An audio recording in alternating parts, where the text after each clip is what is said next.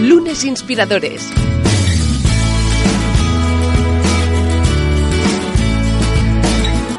Con David Tomás y Edu Pascual.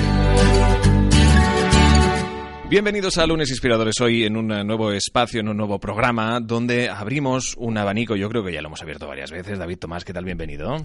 Muy bien, oye, como siempre aquí un capítulo más, una temporada que ya va avanzando, cada vez eh, tenemos nuevos invitados y como siempre extraordinarios, ¿no? Son, eh, son invitados que nos van a, a sorprender. Exactamente. Eh, evidentemente hoy no es el primer de los ejemplos que han pasado por lunes inspiradores. Estamos hablando de millennials, de aquella generación extraordinaria que, como siempre, David se encarga de recordarnos que yo creo que el ser millennial eh, yo creo que es algo también en lo que coincidimos, ya no es cuestión de números, es cuestión de mentalidad.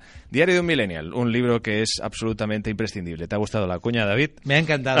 está bien, está bien. Además, improvisado todo. Exacto, ¿eh? No, lo hemos pactado, pero bueno, tú si quieres repetir. No, bueno, estos son los años de radio. En todo caso, em, hoy, pues como decíamos, eh, queremos seguir conociendo a todas esas mentes prometedoras que tienen y que llevan a cabo unos proyectos extraordinarios. Hoy nos acompaña Cristina Alexandri. ¿Qué tal, Cristina? ¿Cómo estás? Hola, ¿qué tal? Muy bien. Y discúlpame porque tienes un apellido que no sé si atacar por Aleixandri o Alexandri. ¿Cómo Ay, pues lo has, dicho bien a la primera. Aleixandri, ¿eh? Muy bien, perfecto. Pues ya está, lo diremos bien. A partir de ahora. En todo caso, bienvenida, de verdad. Gracias por acompañarnos. Te tenemos en, ahí en remoto desde, desde donde te encuentras y que además, pues evidentemente pasarás por una de esas preguntas que no sé si te han hecho alguna vez en la vida o si tú misma incluso te las has llegado a hacer y es que ¿qué es para ti un lunes? ¿Qué supone para ti el primer día de la semana? Pues, la verdad es que nunca me lo han preguntado. Em, a ver, la verdad es que los lunes cambian un poco. Eh, si tengo que trabajar el fin de semana, que suelen ser muchos, un lunes es otro día más de la semana, pero normalmente es eh, un inicio como con ilusión, porque todo lo que has dejado el fin de semana quizá y has planeado hacer toda la semana, pues es ese comienzo y es realmente. Claro que sí.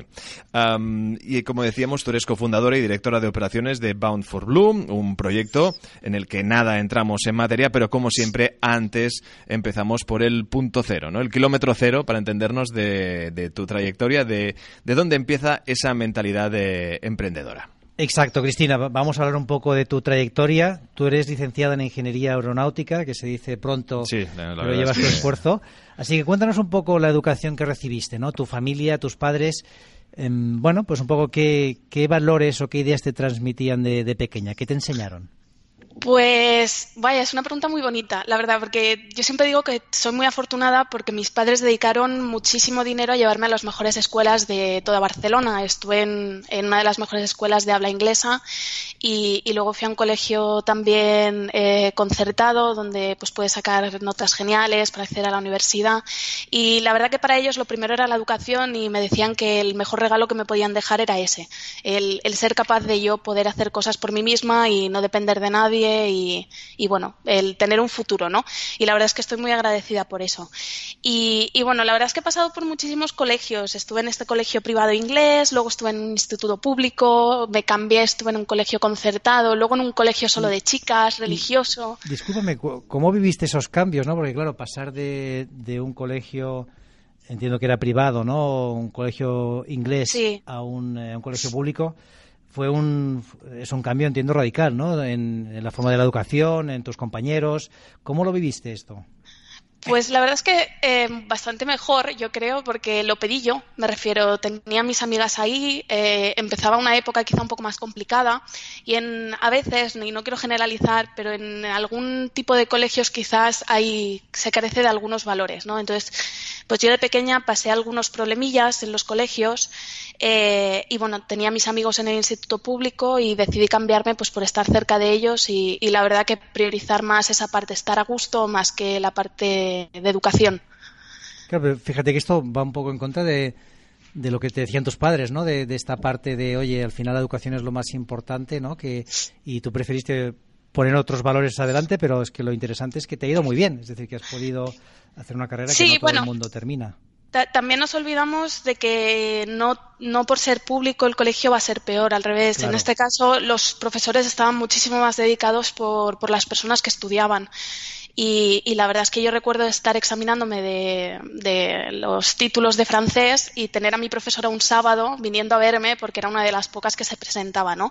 Y quizás ese soporte y, demás, pues también hay una parte de, de, valores y a nivel educacional muy buena. Sí, ahí tienes toda la razón, ¿eh? que muchas veces no ponemos en valor el, trabajo de muchos profesores, ¿no? Sobre todo los que son vocacionales. Bueno, en, ellos reside, exactamente, en ellos reside la, base del futuro de, bueno, de todos los eh, estudiantes, de todos los jóvenes. Y ya no es solo de lo que enseñan, sino la actitud con la que la con lo que enseñan, ¿no? Sí, eh, bueno, al final también os digo, yo al final acabé estudiando también en universidad pública, me refiero. Creo que en España tenemos un gran nivel en las universidades públicas, en mi caso en la Politécnica de Cataluña, y, la verdad que no tenía sentido tampoco ir a una privada por eso. Digamos que mis padres invirtieron pues en que aprendiera idiomas, en, pues, pues en otros, en otras partes, ¿no? Pero, pero bueno, eh, que, que, no hace falta una privada tampoco para, para aprender todo lo que se puede aprender en una universidad, en una universidad pública o en un colegio público. Sin duda. Y entonces, eh, cuéntanos un poco, ¿no? O sea, cuando estás avanzando en tus estudios, ¿tenías claro ya em, estudiar ingeniería? ¿Fue algo, pues, que, bueno, no sé, si quizá por no, conocido... para nada. Para nada, no. Me refiero, yo siempre había querido ser eh, doctora. De hecho, yo hice el científico de la salud y me gustaban mucho las matemáticas y la física, pero no sé qué se me metió entre ceja y ceja que yo tenía que ser doctora. Y yo creo que un poco va en línea porque quería generar algo de impacto. Me refiero, quería que mi trabajo tuviera un impacto real que yo pudiera ver. Y si y yo veía que era buena, me refiero, que se me daban bien pues eso, biología, química, además, y pensé, ostras, pues ¿por qué no? No, no, no quiero hacer un trabajo que quede simplemente en un papel sobre la mesa. Pero luego con el tiempo y hablando con mi tutora personal en el colegio en el que estaba, eh, me, me darme cuenta de que realmente mi vocación no era esa, que, se podía generar impacto de otra manera, ¿no? Y que, debía seguir un poco más eh, lo que me gustaba, que en este caso eran las matemáticas y la física y resolver problemas, ¿no? Y, nada, en último momento, en ese momento en el que los estudiantes tienen que decidir qué carreras y aplican, creo que son cuatro o cinco, ¿no? Que envías la, la universidad, decidí poner medicina la última opción y poner aeronáutica la primera fue como, soy bastante impulsiva, ¿no? Y, ese impulso fue lo que me llevó a estudiar aeronáutica. Y también la, que, tu tutora en este caso, ahí volvemos a remitirnos otra vez a la, gran tarea que llevan a cabo, que te dijera, oye, no, por aquí, por aquí no. Yo creo que en ti se te da mejor esto, los números, lo que sea, y de ahí que tú, a lo mejor se te, te diera un vuelco todo, ¿no? Porque al final, pues tú tienes hecho una idea después de hace muchos años y de pronto ves cómo se desmorona todo y entiendo que te lo cogiste de la forma más constructiva posible. Sí, sí, sí. A ver, también es cierto que ingeniería nos yo en ese momento bachillerato lo hice en un colegio solo de chicas, ¿no? Y digamos que ingeniería no es era una de las opciones de la cual más te hablaban. Digamos que era como un poco eh, no un tema tabú, pero que no, no tenías mucha información, entonces tampoco lo tenías dentro de tus opciones. Por suerte esta profesora pues era ingeniera informática, entonces hablando con ella pues me hizo ver la ingeniería de otra manera que, que como me la habían mostrado. Pero, pero sí. Muy bien. Oye, y cuéntanos un poco cómo fue tu experiencia en la, en la universidad. ¿Te, costó mucho? ¿Te fue sencillo? Aparte, tampoco hace tanto que has terminado, ¿no? ¿Qué año terminaste? En 2014 acabé. Eh, yo soy el último año de licenciatura. Ajá. Antes del cambio de plan de estudios que se aplicó y demás. O sea que soy, son cinco años. Y ¿La pregunta otra vez? Sí, no, te iba a decir cómo te fue la universidad, o sea, fue... Ah, vale, pues la, universidad la verdad es que bien, me refiero a los primeros años, yo siempre los cuento como que fueron como muy duros, o yo creo que los recuerdo muy duros, porque recuerdo que las notas eran negativas, me refiero, tú contestabas y si estaba mal te restaba, pero te restaba a, menos tres igual, ¿no? Entonces ibas al final que decías, ¿yo qué hago? Me lo juego todo en un examen, ¿no? Y acostumbrada quizás a sacar dieces en, en, las, en clase, en bachillerato, a encontrarte con un nivel totalmente diferente, asignaturas totalmente nuevas, eh, clases enormes, profesores que no saben tu nombre, pues digamos que yo tampoco era alguien que sobresaliera en notas, era más de pues un 6, un 7. No, luego un poco mejoré, ¿no? Con el tiempo, cuando pues cuando te empiezas a especializar, pues ya ya por cuarto, quinto, ahí empezaba a sacar mejores notas, pero los primeros años de carrera recuerdo hasta suspender asignaturas, no ¿Y cómo te costó esto psicológicamente? ¿Lo, ¿Lo llevaste bien? Eh, pues bueno, la verdad es que mis padres siempre me han apoyado con eso. Me, eh, yo, recuerdo que en el colegio suspendía catalán, por ejemplo, ¿no? Yo venía con una nota a casa y me acuerdo que todos mis amigos casi que temblaban, ¿no? Enseñándolo, pero mi madre se alegraba porque había sacado medio punto más. Entonces, quizás esa mentalidad y el ver que mejoraba era lo que hacía que, bueno, pues si tenía siete asignaturas ese año y había aprobado pues seis, pues bueno, es una que tengo que recuperar y entonces lo ponías y al siguiente año en lugar de hacer esas, hacías esas y una más. Y así fue como avancé y al final me las acabé sacando, pues trabajando un poquito más el resto de años y, ya está. Y qué, importante lo que hacía tu madre, ¿no? O sea, tener esa, en este caso, inteligencia emocional, ¿no? De ver que al final lo, que cuenta no es eh, la evaluación puntual, ¿no? Sino el progreso y ver cómo... Y el esfuerzo, ¿no? El esfuerzo que estás haciendo porque al final los resultados tarde o temprano salen, ¿no? Que cambia mucho, es verdad, ¿no? Que si tú como hijo vas con miedo a presentar las notas, pues evidentemente no es lo mismo que, oye, no, has mejorado, ya llegarás donde, donde, donde tengas que llegar, ¿no? Oye, entonces, vamos a hablar ya un poquito de, tu trayectoria emprendedora y, al terminar la universidad. O sea, cuando terminas la universidad, ¿qué te imaginabas? O sea, ¿dónde te veías y qué pensabas que ibas a hacer? ¿Tenías claro que querías lanzar tu propio proyecto? Yo no, yo creo que tenía claro dónde no quería acabar, que creo que eso era muy importante para mí. Me refiero en, en ingeniería, pues obviamente, bueno, yo, yo, me especialicé en la parte de propulsión, pero la verdad es que el abanico es bastante amplio. Pero aquí en España quizá donde más puedes acabar es en la parte de consultoría o, o en compañías de aerolíneas. Y la verdad es que ahí no quería acabar. Eh, no, sé qué me deparará el futuro, la verdad, pero en ese momento sabía que no quería ir ahí. Tampoco mm, quería hacer un trabajo en una empresa grande en la cual no hubiera un poco el impacto que tenía, el ejecutar algo que no sabías ni por qué lo estabas ejecutando, como un robot. Eh, mm, básicamente surgió la posibilidad de llevar a cabo mi proyecto final de carrera hablando con José Miguel, uno de los cofundadores, y le dije, oye, mira, yo tengo que hacer mi proyecto final de carrera y él tenía esta idea en mente. Le digo, voy, lo hago, ¿no? Me refiero, para hacer algo que no sirva, por lo menos hago algo, esto que sirve. Lo hicimos, vimos que tenía sentido y fue justo después de presentar el proyecto que, fundamos la empresa, empezamos a buscar inversores y digamos que no fue planeado. Vimos que había una oportunidad después de hacer el proyecto y lo lanzamos. ¿Y todo fue así de vertiginoso, igual que nos lo cuentas, o fue un poquito más, más lento de lo que bueno estamos imaginando ahora nosotros, o realmente pasó de tal forma que aún, aún estás digiriéndolo un poco?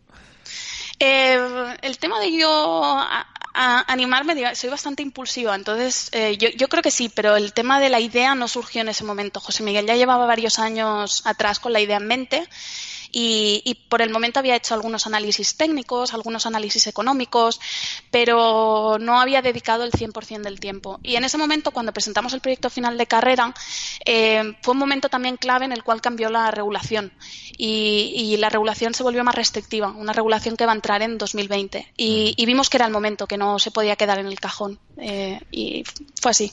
Claro, algo destacable también, entiendo, David, que estarás de acuerdo conmigo, es el tener claro lo que querías. Es igual, luego viene el proyecto, la idea, llevarla a cabo, etcétera, etcétera, ¿no? Pero como que tenías muy claro lo que, lo que querías hacer con tu trayectoria profesional, qué es lo que querías aportar tú, pues con, tus estudios, con la experiencia que podías aportar, que al final yo creo que es una quizá una de las cosas más difíciles, ¿no? Cuando sales de la carrera, ¿no? Es el de, bueno, ¿y ahora qué hago, no? ¿Qué, qué hago con mi vida? ¿Qué hago con lo que yo creo? ¿Cuál es mi talento, no? Yo creo que hay que probar. Me refiero, yo por lo menos eso es lo que hice. Eh, por supuesto que no todo es un camino de rosas y quien te lo diga o es mentira, ¿no? pero, pero yo creo que hay que probar. Mis compañeros pues han hecho lo mismo. Pues pruebo, eh, me voy a, más parte de ingeniería, pues quizá no me gusta tanto, voy a probar en una consultora, voy a probar en una aerolínea, voy a probar estudiando pues un MBA, por ejemplo. Eh, me refiero a ir complementando conforme vas avanzando, vas viendo lo que te gusta más o donde tú puedes aportar más también. Y yo creo que pues ahí eh, la persona sigue formándose, ¿no? Es un continuo y, realmente yo creo que el mundo es tan cambiante que de aquí 15 años, quién sabe también qué va a pasar con Bound for Blue o más que nada qué va, qué va a pasar de mí. Eh, ¿Seré profesora? ¿Qué, será de mí? Bueno, yo apuesto que vas a llegar muy lejos. A mí me da la sensación que sí. Oye, ¿eh? y yo te quiero preguntar un poco por la relación con José Miguel. ¿Cómo, cómo os conocéis? José Miguel es el otro co-founder de la compañía, ¿no? Lo habéis montado juntos. ¿Cuál es vuestra sí, con David también. Ah, eh, pues, pues David y José Miguel empezaron la universidad juntos. De hecho, son la primera promoción de Ingeniería Aeronáutica de la Politécnica de Cataluña. Y yo soy el último. Es decir, que nos llevamos cinco años de diferencia.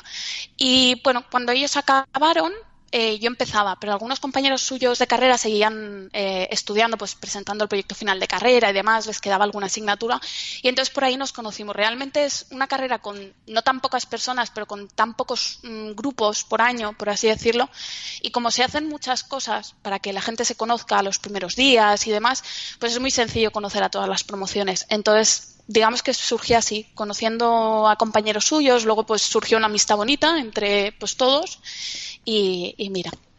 Fantástico. Además estaba mirando el, perfil de José Miguel y veo que él, trabajó en su momento en eh, Zero to Infinity, que tuvimos aquí de invitado también a, José, María López sí. sí, También estuvo aquí con nosotros hace unos meses.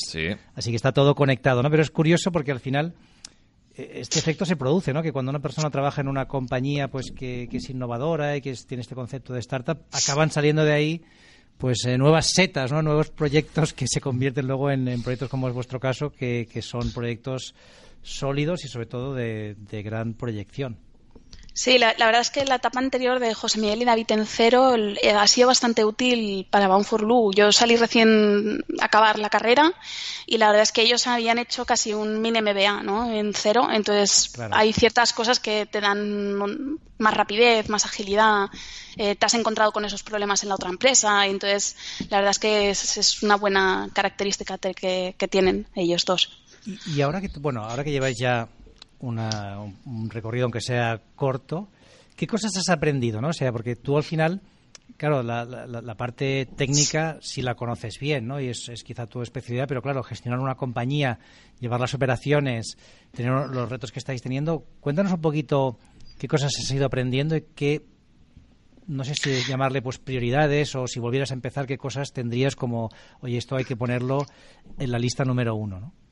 Pues a nivel técnico realmente sí que aprendes muchísimo porque pese a que la tecnología es más parecida al ala de un avión, eh, al final es un sector diferente, es el sector naval. Entonces hay ciertas cosas que a nivel técnico también tienes que aprender. Y aquí prácticamente todos hemos hecho un máster en ingeniería naval eh, en este tiempo. Y, todavía hay cosas que al 100% tampoco sabemos, ¿no? Te llegan casos súper particulares y dices, ostras, esto no me lo he encontrado en la vida, ¿no? Y, al final aprendes cada día y eso es lo bonito, yo creo, el tener tanto ingeniero diferente, con diferente background y aprendemos mucho entre nosotros. Y en mi día a día, la verdad, eh, he aprendido mm, pues increíble. O sea, yo recuerdo que como ingeniera me habían enseñado que había que elegir la mejor solución a nivel técnico, ¿no? Y aquí cuando te pones a mirar los números dices es que la solución técnica mejor no es la mejor para mi cliente, o sea, será la mejor para mí como ingeniera, pero lo que le tengo que dar es un buen retorno de la inversión. Y de ciertas cosas como la parte económica, que quizá no, no, no te enseñan tanto en la universidad de ingeniería, pues he tenido que complementarla con formación. Y quizá siempre cuando miras cosas hacia detrás, cosas que cambiaría, pues muchísimas, porque como las has fastidiado por el camino y sabes dónde las has fastidiado y has aprendido, pues claro, no, no volverías a caer en esa piedra. Pero, pero bueno, yo creo que es algo que de lo malo pues aprendes, ¿no? Entonces tienes que pasarlo para no volver a tropezarte. Pero bueno, Oye, pero la has fastidiado, pero hasta cierto punto. Es decir, ha, salido fortalecida para luego pues tener ciertos reconocimientos que nada entramos en materia. Pero antes, yo creo que la gente se está, está ahora mismo que nos está escuchando. Oye, pero que, nos explique, por favor, Cristina, qué es exactamente el, el proyecto Bound for Blue. Es decir, de qué trata exactamente este sistema que habéis desarrollado.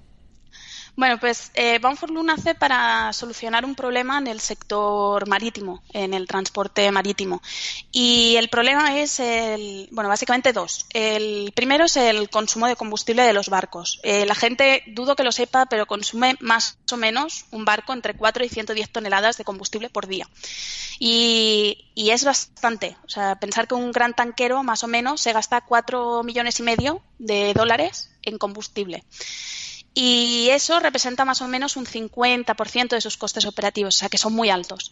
Pero lo que la gente tampoco sabe, y quizás porque está eh, oculto en el mar y no lo vemos, ¿no? A los coches los vemos, pero y a los aviones, pero a los barcos no los vemos, ¿no? Por lo menos no, la gente no los acostumbra a ver. Eh, pero son una de las fuentes eh, más elevadas de contaminación, sobre todo en azufre. Y en ese sentido hay una regulación en 2020 que les obligará a bajar de eh, a usar otro combustible más bajo en azufre y pasar de un combustible que usan ahora que está en torno al entre el 3,5 y 4,5% de azufre, de contenido, a uno que es el 0,5%. Y eso básicamente significa que dejen de, usar el combustible que usan y usar un, un combustible más similar al diésel, que es lo que usamos nosotros aquí en el sector terrestre. Y ahí es donde tiene un impacto bastante negativo en la parte eh, de costes operativos, pues el, coste de este combustible nuevo es aproximadamente el doble que el, que venían usando. Entonces esto tiene un gran impacto en su cuenta. Y bueno, como solución, la solución más clara es, y ya lo hacían los fenicios hace tiempo, es volver a usar el viento, pues de manera bien, cómo usando la tecnología que hay hoy en día, ¿no? ¿Cómo puede ser que los aviones usen esta tecnología y no se pueda usar en los barcos? Como buenos ingenieros aeronáuticos, y yo siempre lo digo porque los tres somos ingenieros aeronáuticos, pues vimos esta, esta oportunidad, ¿no? El, usar esta alta eficiencia de perfiles aerodinámicos en el sector naval, pero aplicando eh, esos cambios que necesita el sector, que en este caso era que fuera autónomo, porque el siguiente coste más elevado que tiene el sector es la tripulación, que es el otro casi 50% de sus costes operativos aproximadamente.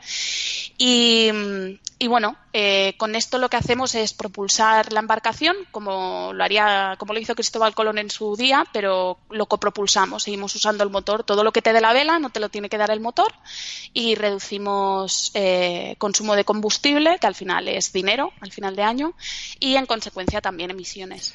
Quien tenga curiosidad puede entrar en boundforblue.com. Ahora mismo con David eh, estamos eh, pues un poco admirando los diseños y al final es como un poco recuperar, eh, a ver, sin, sin las, que no hay ningún tipo de comparación, ¿eh? pero sí que es verdad un poco recuperar el, barco clásico de esas velas tan grandes, ¿no? Un poco con el, con el, diseño, el velero grande, el del barco, no decir el barco pirata, pero no. Pero sí que es verdad que da esa, esa sensación, ¿no? Al final eh, volveremos a volveremos un poco a los, a los, orígenes, a las raíces, como tú decías, ¿no? De, esa referencia histórica con los con los fenicios.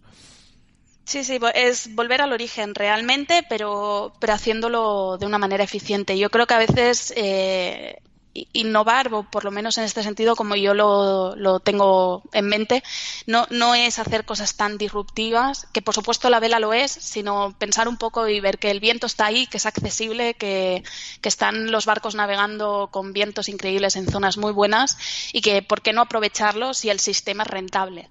Antiguamente, pues no es rentable hoy en día tener un velero mm, de tela, con cuerdas y demás, no cabos, ¿vale? Pero no, es rentable, se rompe, necesitas más tripulación, mm, no necesitas entrenarla también. ¿Por qué no hacerlo al revés? Es decir, tenemos esta tecnología, vamos a usar un perfil mejor, un sistema que aguante toda la vida útil del barco, que funcione autónomamente, que no necesite tripulación, que además no se le tenga que entrenar, que pues, ¿por qué no?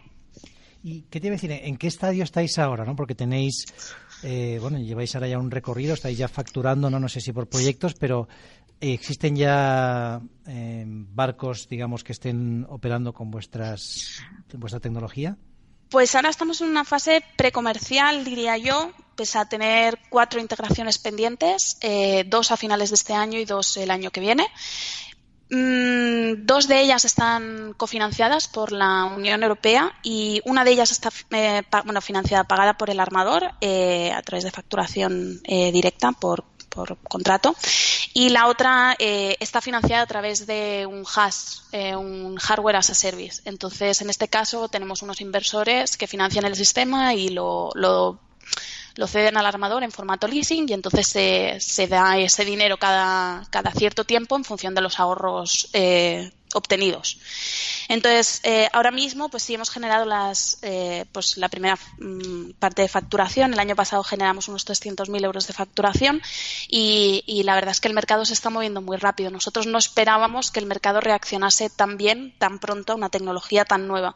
estamos hablando de un sector súper conservador que mientras que en la parte terrestre, con la parte de competición de coches y demás, sí que se lleva esa innovación a los coches que nosotros podamos usar, todo aquello que sirve, en la parte del sector naval no está relacionada la parte de competición, con la parte de mercante, de industria, y quizá tecnologías así siempre ha costado mucho introducirlas en el mercado, pero mm, al revés, vienen los armadores a nosotros, que es algo bastante curioso.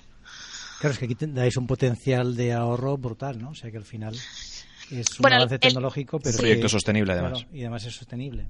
Sí, eso es eh, lo bueno de detrás. Sí que es cierto que esto es un poco caso a caso, que es muy difícil dar un ahorro eh, general, pero bueno, el target de cliente al que nos dirigimos tiene un ahorro medio de, de un 30% aproximadamente y el retorno está siempre debajo de tres años. Claro. Oye, y vuestro proyecto tiene un impacto no solo económico, sino también medioambiental. ¿no? Yo creo que esto es muy importante.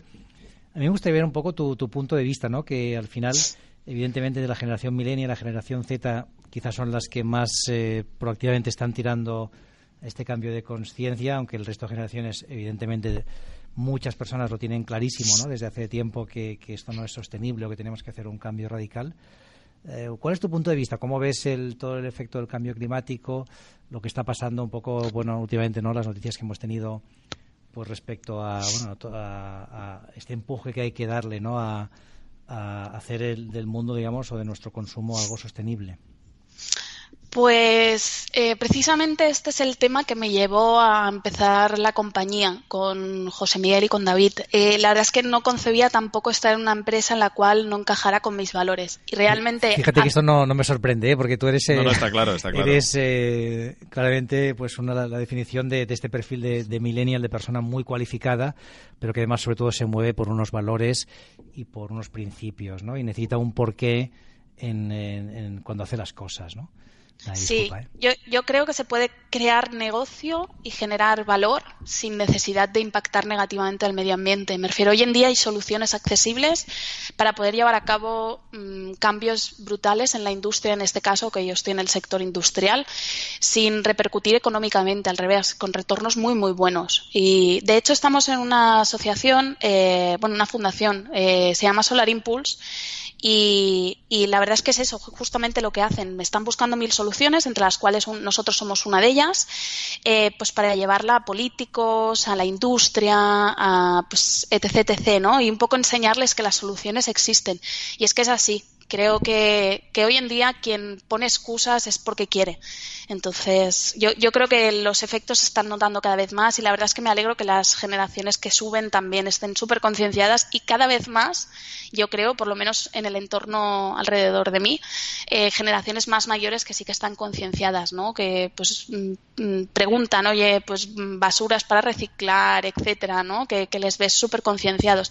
Y, y yo creo que al final es eso, sois un equipazo, ¿eh? Detrás de Bound for Blue estamos viendo toda la plantilla y realmente sois una cantidad de profesionales extraordinarios, como decíamos, en un proyecto que ha recibido pues eh, el reconocimiento de muchísimos profesionales, también en forma de, premio, para entendernos, a través de Pacto Mundial, la Fundación Rafael del Pino. Y en este caso, además, tú, como tú, como Cristina Alexandre, eh, eh, te fuiste reconocida como pues una de las emprendedoras de la Unión Europea en un top 50 y además encima estás en esa lista Forbes Under 30, que entiendo que todo esto un poco como que, que, no, que no te lo esperabas, ¿no? O como que sorprende al final. Pues la verdad es que sí, me refiero. Obviamente hay una parte que pues te contacta, pues Forbes, por ejemplo, era un sueño, pues aplicamos, me recomendaron, luego te llega un, un email, ¿no? Y te piden que des más información. No, no, es algo que no te esperes, me refiero, al final hay un feedback detrás, ¿no? Que tampoco hay que engañar a la gente, pero sí que no me esperaba que fuera yo. O sea, de hecho, recuerdo la mañana que de levantarme y no me habían dicho nada, o sea, que suponía que yo no estaba en la lista, ¿no? Y estaba tomando el café y abrí la lista para ver, pues, quién había, ¿no? Ese año y demás, a ver si habían españoles también, pues con curiosidad. y claro, yo por apellido era la primera en la de industria y claro, me quedé pues chillando por casa, ¿no? La, ilusión. ¿Te acordaste de aquella tutora que te dijo, oye, por aquí no, mejor por allá? Y mira dónde te ha llevado, ¿no? Ese pequeño cambio. La verdad es que es muy bonito porque quizás eh, pues tienes una parte difícil, ¿no? Llevando pues todo el proyecto con, pues, con mis compañeros y demás, pero sí que es cierto que no sigue, sigue siendo un premio individual, ¿no? Y a veces te da pena porque, jolín, todo el premio realmente es para el equipo, no es para nosotros. Cuando uno de nosotros recibe un premio particular, pues se beneficia a la empresa con la parte mediática y demás, ¿no? Que es muy positivo, pero, pero realmente te da pena porque lo que a mí me gusta es que el equipo se vea beneficiado, ¿no? Que sientan que tienen ese premio también. Hombre, yo creo que lo sentirán seguro. Al final es lo que representa ese premio más hacia quien está dirigido y ellos se alegrarán, evidentemente, como me imagino que ya lo han hecho. Infinito por ti, porque al final tú reflejas el esfuerzo, el duro esfuerzo de haber llegado a cabo un proyecto como el que hoy pues nos has eh, explicado y evidentemente al que le deseamos una suerte tremenda. Cristina, llegamos a un punto en el que David pues da sus conclusiones en la charla que hemos llevado a cabo. Adelante, David. Sí, a ver, yo me quedaría principalmente con esta idea ¿no? que has mencionado, que estás en este proyecto justamente por el impacto que tiene. Y yo creo que es algo que cada vez veremos más, ¿no? que, que nos movemos no solo por el por la motivación económica de un trabajo, sino lo que queremos es generar o trabajar o vincularnos en un proyecto en el que vemos que hay un porqué y hay un impacto. Y esto es algo característico de la generación eh, millennial. Así que este sería para mí una de las conclusiones. Y la segunda, la que bien has dicho, el trabajo en equipo. ¿no? Habéis construido un gran proyecto basado en, en personas muy preparadas, con una gran capacidad de, de innovar y de trabajar Así que nada, por mi parte, felicitarte y, animarte a seguir trabajando igual de bien o si puedes todavía más. Ah, bueno, aprovecho y ahí lo lanzo. Eh, uno de los barcos donde integraremos es el barco del Naumón eh, y es de la Fura del Baus y dará la vuelta al mundo y empezará la gira en España. Así que os esperamos a bordo a todos, ¿vale? Oye, pues ahí tendréis también, eh, evidentemente, por parte de la gente que no está metida en la materia aeronáutica para entendernos, ¿no? Yo creo que una, una imagen extraordinaria de esta compañía teatral pues mundialmente conocida, ¿no? En todo caso, enhorabuena por este proyecto, por los futuros, por los que vendrán y que ten en cuenta que te vamos a volver a llamar para que nos los cuentes todos. Muchísimas gracias, Cristina, y suerte. Un abrazo, gracias. Adiós. Y nada, a todos vosotros acordaros de comentar y de suscribir. Seguimos creciendo la comunidad, cada día somos más, Tremendo, ¿eh? más gente con los lunes felices. Yo cada vez que salgo a la calle empiezo a ver más sonrisas los lunes y creo que algo estamos aportando aquí. Ahí está, somos unos, lunes lovers, unos uh, believers del primer día de la semana, e-, ese que, que, al final daba tanto miedo y ya veis que no, ya veis que no. Estamos trayendo a unos invitados extraordinarios que pues hacen que estos días realmente sean inspiradores. Este es el objetivo, parece que lo estamos consiguiendo. Agradeceros también que nos uh, sigáis, que compartáis, que deis ese like, que es igual, lo que haga falta, que aquí estamos cada lunes para inspiraros un poquito más y nosotros para aprender. Gracias a todos. Suscríbete a nuestro canal de YouTube, a nuestra cuenta de iVoox y síguenos en Twitter, arroba lunesinspirador. Lunes Inspiradores.